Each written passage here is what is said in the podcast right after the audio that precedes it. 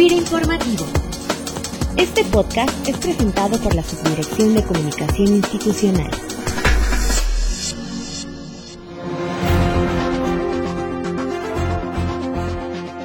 Bienvenidos a FIRA Informativo y como cada lunes, saludamos con gusto a todos los que nos escuchan desde sus equipos de cómputo en todas las oficinas FIRA en el país.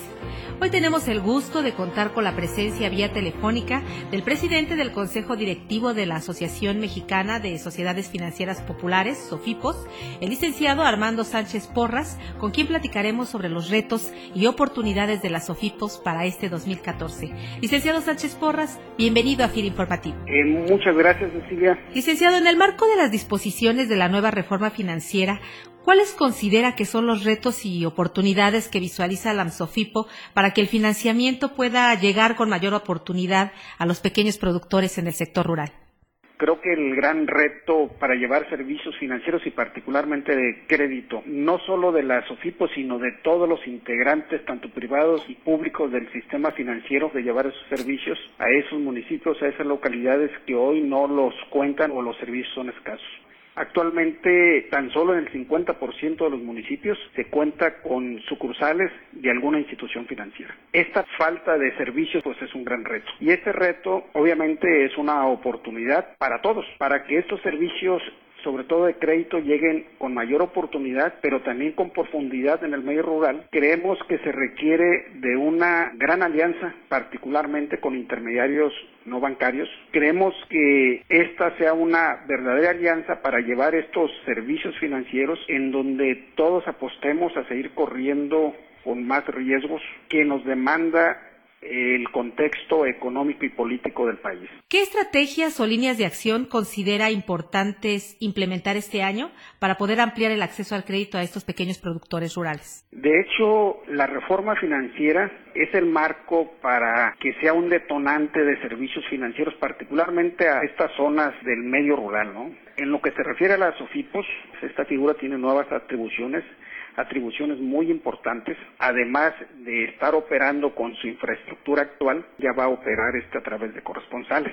Esto obviamente lo pone en un contexto similar a la banca y va a poder trasladar o generar mayor impacto, sobre todo en zonas en donde hoy no es viable este poner una sucursal. Este esquema de corresponsales nos va a permitir no solamente manejar sistemas de pago, sino manejar servicios de ahorro, de crédito, de pagos y de seguros. Es decir, un enfoque más integral de inclusión financiera. El sector de las UFIPOS ha sido muy dinámica en los últimos años, ha tenido crecimientos promedios por arriba del 20% en activos, en cartera, en clientes, en sucursales. De tal manera que hoy tiene presencia en todos los estados del país, con 1.200 sucursales. ¿Qué importancia considera que tiene la participación de FIRA para fortalecer el trabajo de las OFIPOS y con ello ampliar la colocación de recursos a sus clientes y socios? Desde nuestra perspectiva, FIRA es una banca de desarrollo madura, es una banca de desarrollo fuerte, con todo un esquema operativo robusto. Creemos que toda esta robustez puede ser un elemento de aliado con las OFIPOS para poder incrementar los servicios financieros, particularmente de crédito en el medio rural. Sin embargo, creo que actualmente los procesos normativos internos y manejo de riesgos que hoy tiene FIRA impide que se esté aprovechando de manera directa al sector total de las OFIPOS.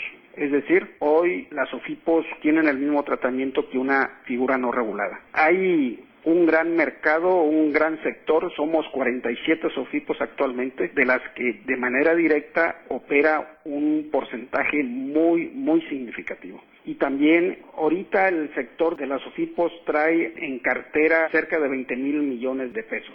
Y creo que hay esa gran potencialidad para poder generar esta gran alianza con FIRA.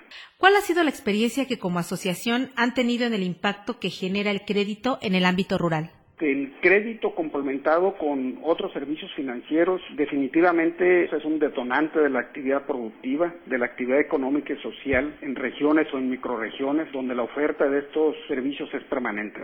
Esta circunstancia definitivamente es un reto y una gran oportunidad para todos los actores del sistema financiero. Hoy la SOFIPOS, por su circunstancia actual, eh, modestamente ha venido participando en la inclusión financiera por arriba del 20% en activos, cartera, en clientes y en sucursales.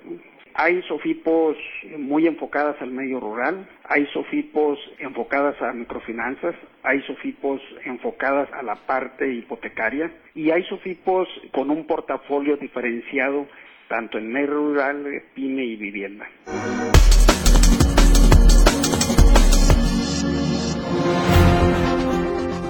Agradecemos al licenciado Armando Sánchez Porras, presidente del Consejo Directivo de la SOFIPO, su participación en FIRA Informativo, esperando volver a tener el gusto de contar con su presencia en este espacio.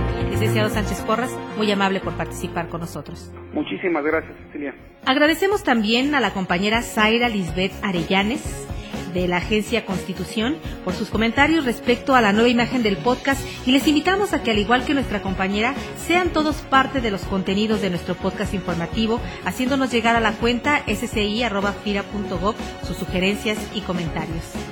Y antes de despedirnos, les recuerdo que este próximo jueves se celebra el Día de la Justicia Social, por lo que los invitamos a hacer una reflexión con la siguiente frase del teólogo Pedro Trevijano. No está bien quejarse de las injusticias de los demás y del mundo sin reflexionar primero si somos personas justas. Nos escuchamos hasta el próximo lunes. La Subdirección de Comunicación Institucional presentó. Tira Informativo.